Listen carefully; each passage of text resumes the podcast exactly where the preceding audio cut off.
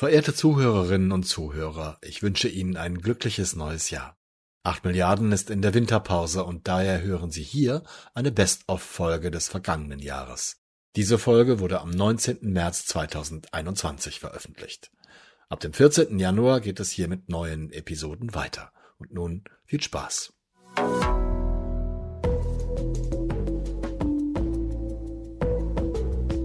Hier ist acht Milliarden der Auslandspodcast des Spiegel.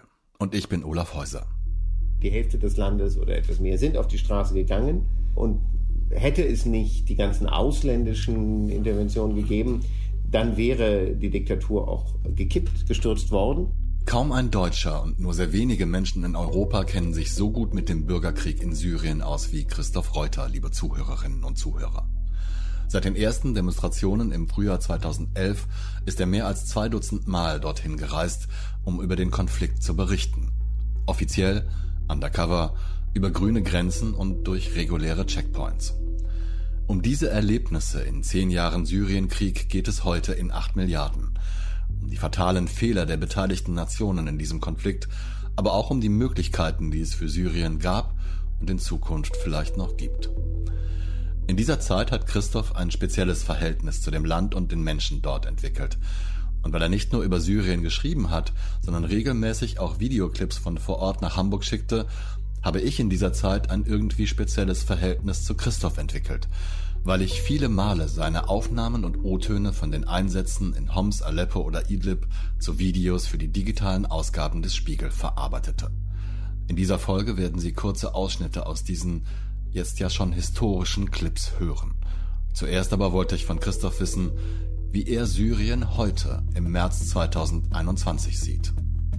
Es ist ein, äh, ein deprimierendes Gefühl, weil ich habe nun zehn Jahre lang äh, über Syrien in diesem, diesem Aufstand, Revolution, Krieg, selbst die Worte verändern sich berichtet und zu Recht, glaube ich, haben wir oft gesagt, so, es gibt jetzt die Gelegenheit, etwas zu tun. Man müsste jetzt etwas machen.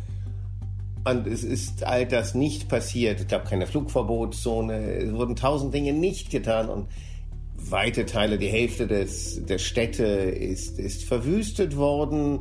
Die Hälfte der Bevölkerung ist entweder außer Landes oder in, in Idlib im Norden, in, in Flüchtlingslagern. Und das Syrien, äh, wo man die, die Lebensgrundlage, äh, das Dasein von äh, Millionen von Menschen hätte retten können, das ist einfach nicht mehr da. Fangen wir mal vorne an, Christoph. Wann warst du das erste Mal in Syrien zu Konfliktzeiten? Ja, wieder. genau, weil ich, ich habe das studiert, äh, 1989 bis 90 und hatte noch Freunde dort, hatte Kontakt gehalten war ab und zu da und dann äh, begann, wie im arabischen Frühling ja überall, dann begann dort auch die Demonstration. Aber weil Leute wussten, äh, wie brutal die, die Sicherheitskräfte, die Armee sein können, am Anfang waren das Flashmobs, waren das intelligent koordinierte Mini-Zusammenkünfte oder Kurzzusammenkünfte, das 80 Leute äh, sich verabredeten, es wurde gefilmt und nach 30 Sekunden rannten alle davon, bevor überhaupt meistens die Polizei wirklich eingreifen konnte. Und wir sahen diese Videos und dachten uns, oh, wow, Demonstration in Syrien, unfassbar.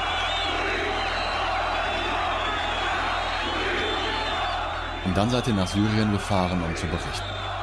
Und ich kann mich erinnern, die erste, die erste Reise im Juni 2011 äh, war im Wesentlichen geprägt von der Suche nach den Demonstrationen. Wo sind sie denn? Weil wir kamen, äh, wir hatten noch nicht so gute Kontakte, wir kamen immer zu spät oder gerade zum falschen Ort, weil alles war neu. Die, die Leute, die das organisieren, waren, waren neu. Es waren nicht die alten Oppositionellen. Und schließlich habt ihr die Demonstrationen gefunden in Homs. Früher war das immer so eine langweilige Stadt Homs groß, viel Industrie. Ähm, es gab Homsi-Witze wie über die Ostfriesen. Es war so eine, ja, könnte man fast belanglose Großstadt. Und vielleicht war das auch der Grund, weshalb in Homs es dann wirklich begonnen hat, weil auch die Geheimdienste, alle dachten sich, Homs, ja, wenn da Leute demonstrieren, Homs muss man nicht so ernst nehmen. Aber die Demonstranten nahmen ihre Sache ernst. So sehr, dass schon bald die bewaffneten Hüter der Assad-Dynastie die Kundgebungen ebenfalls beobachteten. Nicht lange danach fielen die ersten Schüsse auf Protestierende. Da haben wir zum ersten Mal erlebt, dass in Syrien das Wildfremde, die uns nicht kennen, die wir nicht kennen, uns warnen, äh, passt auf, ihr seid Ausländer, offensichtlich seid ihr hier mit äh, den, den Jungs, den Demonstranten unterwegs. Da hinten ist ein äh, Kontrollposten der Geheimdienste, die haben da einfach ein paar Autos geparkt. Wenn ihr da reinfahrt, die nehmen euch fest. Ähm, fahrt hier in die kleine Gasse rechts ab. Das hatte ich vorher nie erlebt, dass sich Fremde trauen. Das war das Neue, dass im August 2011 die Leute die Angst verloren haben.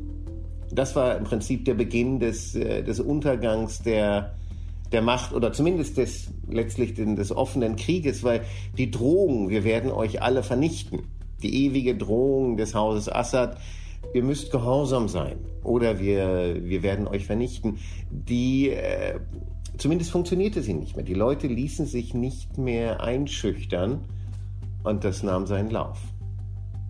Das habe ich zumindest aus dem Westen, ähm, ewig weit weg von der ganzen, von den Geschehnissen von der Region, ja im ganzen arabischen Frühling ein bisschen so empfunden, dass, dass plötzlich nicht nur Hoffnung aufkeimte, sondern auch der Mut wuchs, sich gegen die bestehenden Verhältnisse zu wehren oder zumindest versuchen, etwas daran zu ändern. Konnte man damals in Homs ahnen, wie sich der Bürgerkrieg entwickeln würde? Was hast du damals gedacht? sagen wir so, am Anfang äh, im Juni, aber auch noch im, im August hatte ich das Gefühl, ey, da gehen die jeden Freitag auf die Straße und jeden Freitag werden äh, einige von ihnen erschossen. Vielleicht an diesem Freitag nicht in Homs, aber in, in äh, Aleppo und in Damaskus. Äh, vielleicht in äh, Sabadani, vielleicht dort. Jeden Freitag gab es Orte, wo die Geheimdienste die irregulären Milizen in die Menge geschossen haben. Dann gehen die am Samstag los, begraben die Toten und meistens gab es auch dann noch ein paar Orte, wo in die Beerdigungszüge geschossen wurde. Und nächsten Freitag gehen die wieder los. Und wieder und wieder. Und ich dachte, boah, nee, das hält doch keiner durch. Auf den ersten Reisen wurde Christoph vom Fotografen Marcel Mettelsiefen begleitet, dessen Filme aus Syrien diverse Preise gewannen und ihm sogar eine Oscar-Nominierung einbrachten. Also wir haben das einmal erlebt, ich und Marcel äh, in Homs, wie das ist, in die Mitte der Straße zu gehen, wenn man damit rechnen muss, dass die, die Einsatzkräfte, wenn sie hier kommen, dann werden sie nicht die Schlagstöcke rausholen, dann werden sie schießen, so wie sie das schon vorher getan haben was es für eine Überwindung kostet, in die Mitte der Straße zu treten. Und die haben das jede Woche gemacht. Und äh, ich weiß noch, am Anfang oder im, im August war unsere leichte Sorge, äh, wir kommen zu spät, weil die werden wieder, äh, die werden irgendwann aufgeben und merken, es funktioniert nicht. Was hast du denn gedacht, wie der Konflikt weitergeht?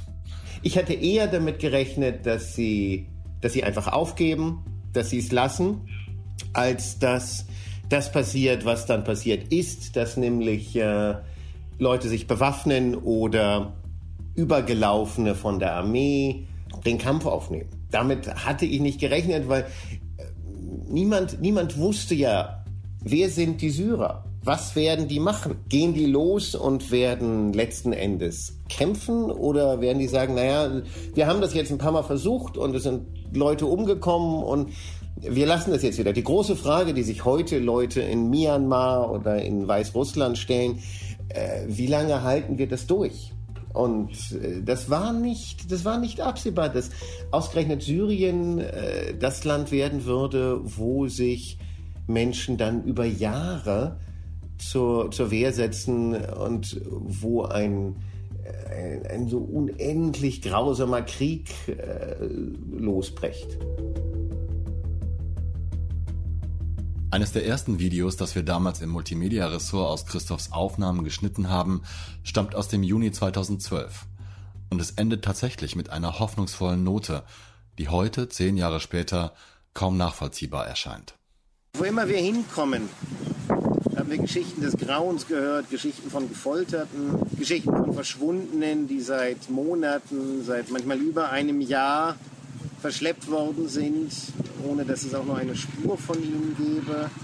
Aber gleichzeitig hören wir auch, wir waren dabei, wenn zum ersten Mal in ihrem Leben Leute von verschiedenen Dörfern sich treffen und diskutieren, ob sie, was für Wahlen sie haben wollen, ob es ein religiöser Staat sein soll oder ein, ein säkularer Staat, wo Christen und Drusen und andere die gleichen Rechte haben und sie sagen wenigstens, keiner weiß, was geschehen wird, aber wenigstens können sie zum ersten Mal in ihrem Leben frei darüber reden, in was für einem Syrien sie in Zukunft leben wollen.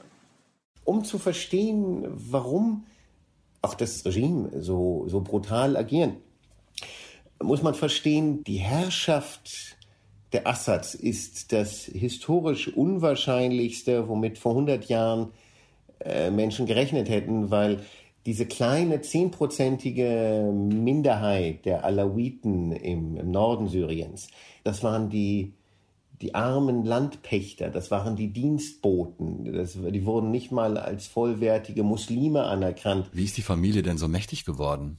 Die einzige Chance zum Aufstieg, die die hatten äh, nach Ende der Kolonialzeit, war die Armee. Dass man zur Armee geht, weil dort sind alle gleich und das ist der Aufstieg, den äh, der Dynastiegründer genommen hat, Hafiz al-Assad. Er wurde Armeegeneral und äh, dann im Laufe des ersten Putsches wurde er Verteidigungsminister. Aber ihnen war klar, wenn die Assads von der Macht verdrängt werden, dann werden sie sehr, sehr tief fallen, nämlich wieder zurück zu, wir sind die, oder das war zumindest die Angst, wir sind die, die Pächter, die Dienstboten, wir werden komplett verschwinden. Und das war der, der, glaube ich, ausschlaggebende Grund, dass, dass sie von Anfang an so, so brutal agiert haben und irgendwann auch gar nicht mehr die Möglichkeit hatten, nach den Grausamkeiten der ersten ein, zwei Jahre zu sagen, naja, jetzt, jetzt machen wir doch, führen wir mal Reformen ein. Das hätten sie am Anfang tun können, haben es nicht getan. Aber wenn man die ersten 10, 20.000 Menschen umgebracht hat, dann hat man einen Pfad betreten, den man nur schwer wieder verlassen kann. 2013 war der Kampf zwischen Herrschern und Volk vollständig entbrannt. Und Christoph schickte mir Rohmaterial, das ihn an der sogenannten Wohnzimmerfront in Aleppo zeigt. In der ersten Szene legt er sich seelenruhig eine schusssichere Weste an, entfernt die großen Presseschilder und zieht dann seine Jacke darüber. Sicherer, eine Weste zu tragen, weil Soldaten der Gegenseite mit Freude auf ausländische Journalisten schießen würden. Ähm, am besten ist, sie denken, man ist Zivilist, weder Kämpfer noch äh, Reporter und sie sehen möglichst gar nichts. Man sieht völlig normal aus. Dann sprintet er durch den Hinterhof halb zerstörter Gebäude, so schnell er kann. Denn im Haus gegenüber sitzt ein Scharfschütze, der auf alles anlegt, was sich bewegt. So geht es weiter von Hinterhof zu Hinterhof und Hinterhalt zu Hinterhalt. Irgendwann führt die Kamera in einen Wohnraum, die Fenster mit Teppichen und Vorhängen verdeckt.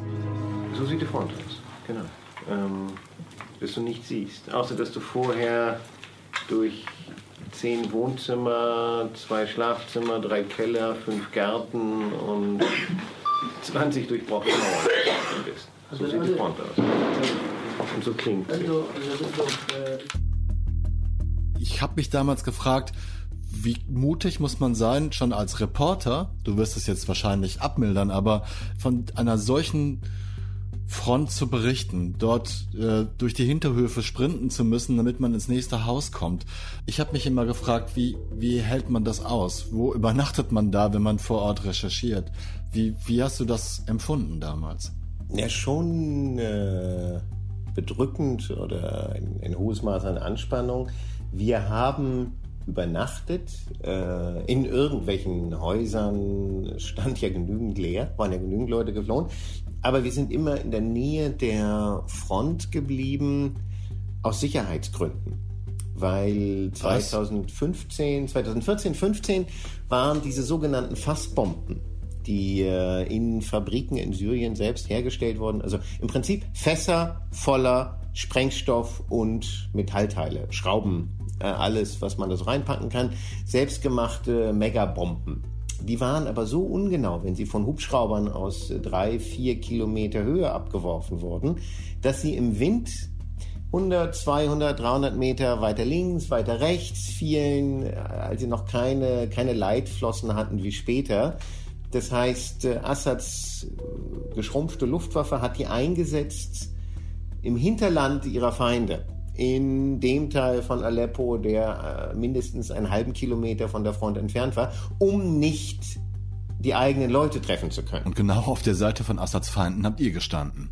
Das Irre war, alles normale Leben, was es noch gab, in Ost-Aleppo, also ein Kinderspielplatz, Leute, die auf die Straße gehen, Läden, die geöffnet haben, das war alles in 100 Meter Entfernung von der eigentlichen Bodenkampflinie, von der Frontlinie, weil da war man sicher vor den Fassbomben. Aber sich an der Front aufzuhalten, muss doch trotzdem lebensgefährlich gewesen sein. Dass rübergeschossen wird, äh, dass die Armee auf der anderen Seite steht, das war insofern unproblematisch, weil äh, Aleppo hat eine hohe Bebauung. Das sind fünf, sechsstöckige Häuser im Zentrum. Wenn man da unten bleibt, ist man relativ sicher, solange nur nicht aus dem Himmel diese gigantischen Fassbomben runterkommen. Und die kamen eben dort nicht runter. Insofern sind wir da geblieben. Wahnsinn. Ja, Wahnsinn. Kann man sich, kann man sich hier überhaupt nicht vorstellen. Deswegen sind wir dachte. auch nach einer Woche, ähm, nach sechs Tagen gefahren, weil wir dachten, okay, jetzt haben wir alles, was wir dringend brauchen und wir halten das auch nicht, wir halten das nicht länger aus in dieser, dieser Atmosphäre von Leuten, die uns alle versichern, ja, ja, nee, wenn wir sterben, kein Problem. Aber nee, heute, wir, wir leben ja noch und äh, na, vielleicht morgen das ist, un, das ist ungesund. Dann wird man unvorsichtig oder das. Außerdem mag ich das nicht, wenn die Menschen, die, mit denen ich unterwegs bin, äh, Leben so wenig wertschätzen, weil letzten Endes schätzen sie ja auch mein Leben nicht so viel wert. Im Jahr 2014 trat ein weiterer Faktor in den Konflikt ein. Die Terrortruppen des selbsternannten Islamischen Staates bedrohten Syrien von Osten und gewannen schnell die Oberhand über weite Gebiete rund um die Wüstenstadt Raqqa. Nachdem auch seine verfeindeten Landsleute im Bürgerkrieg nicht nachließen und trotz des grausamen Vorgehens des staatlichen Militärs nicht aufgaben, erhielt Bashir al-Assad Unterstützung von außen. Schon seit 2013 hatten Milizen der schiitischen Hisbollah vom Libanon im Westen aus die syrische Grenze überquert und die Regierungstruppen Assads unterstützt. Spätestens 2015 die Führung in den Kämpfen übernommen. Auch diese Entwicklung dokumentierte Christoph in Artikeln und Videos.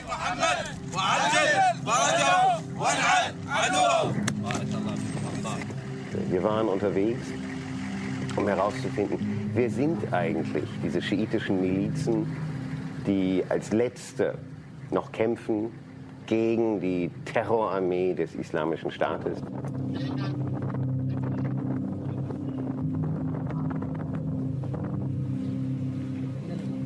Da trifft man keine Armee, da trifft man Männer mit Bandanas, großen gelben, grünen, roten Flaggen, die sagen, sie gehören zu dieser oder jener Gruppierung. Und die tatsächlich die einzigen sind, die dort im Moment erfolgreich kämpfen.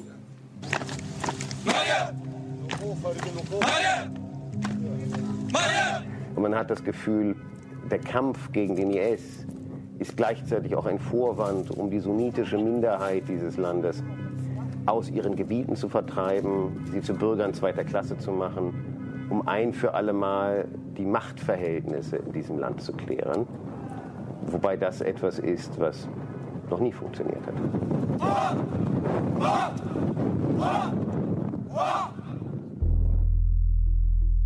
Bis 2015 ging das hinher, hinher, aber dann zeichnete sich ab, trotz der ganzen Milizen würde die, die Assad-Herrschaft fallen. Rebellen waren einfach mehr, haben äh, einen, eine Stadt erobert, nicht sonderlich groß, Jisr al-Shurur, die lag oder liegt vor den Stammbergen der Alawiten ganz im Norden. Und es war klar, okay, jetzt ist der Weg für die offen. Die können im Prinzip in die Berge bis nach Latakia. Die können, die können da jetzt alles erobern. Das war der Moment äh, im Herbst 2015, als Russland, Moskau sich entschloss, okay, wir haben es bislang vermieden, aber wir müssen jetzt selber einmarschieren, um unseren Verbündeten zu retten. Warum hat Russland überhaupt in den Konflikt eingegriffen? Als Laie vermutet man da schon fast reflexartig wirtschaftliche Interessen. War das so? Wirtschaftlich war Syrien für Russland äh, völlig irrelevant gewesen. Das war ein Staat, der für Waffenlieferungen oft die Rechnung nicht bezahlt hatte.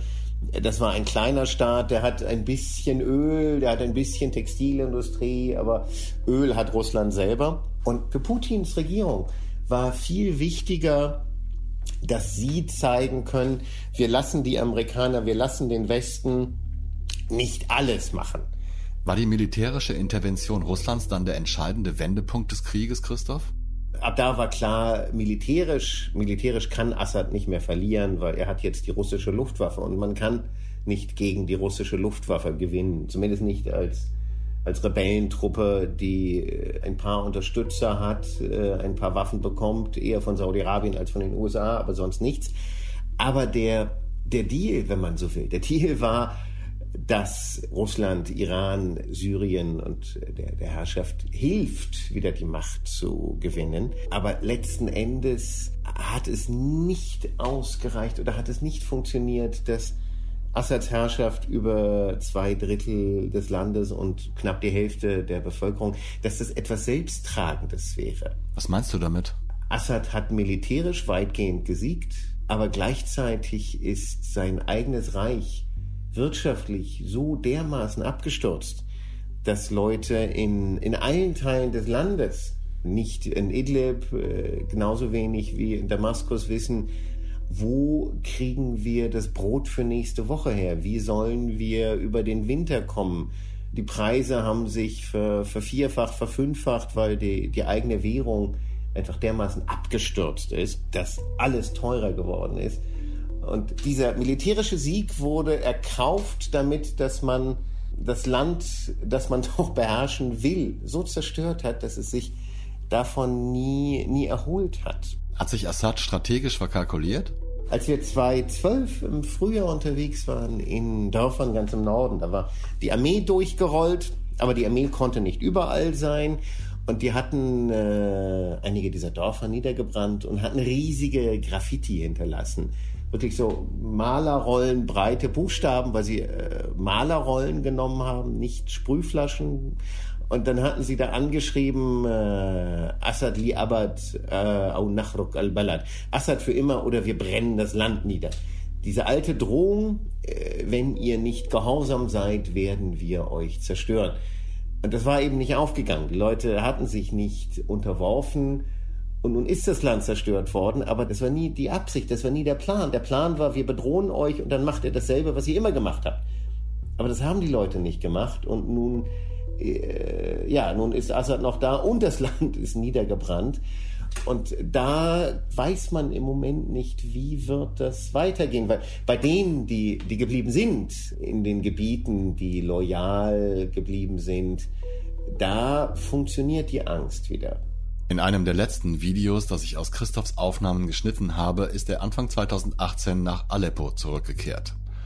Die Bilder der völlig zerbombten Stadt wirkten da auf mich schon fast normal. Der Sound zu den Bildern aber war völlig anders. Immer noch, das ist das Seltsame, sind 200, 300.000 Menschen in Ost-Aleppo. Und das Seltsamste, was wir in drei Jahren Krieg und Aufstand in Syrien noch nie erlebt haben, ist die gespenstische Stimmung, die dort herrscht. Es ist eine Stimmung, die wie Mehltau über der Stadt liegt. Es ist bei allem Horror und bei allem Schrecken sehr ruhig.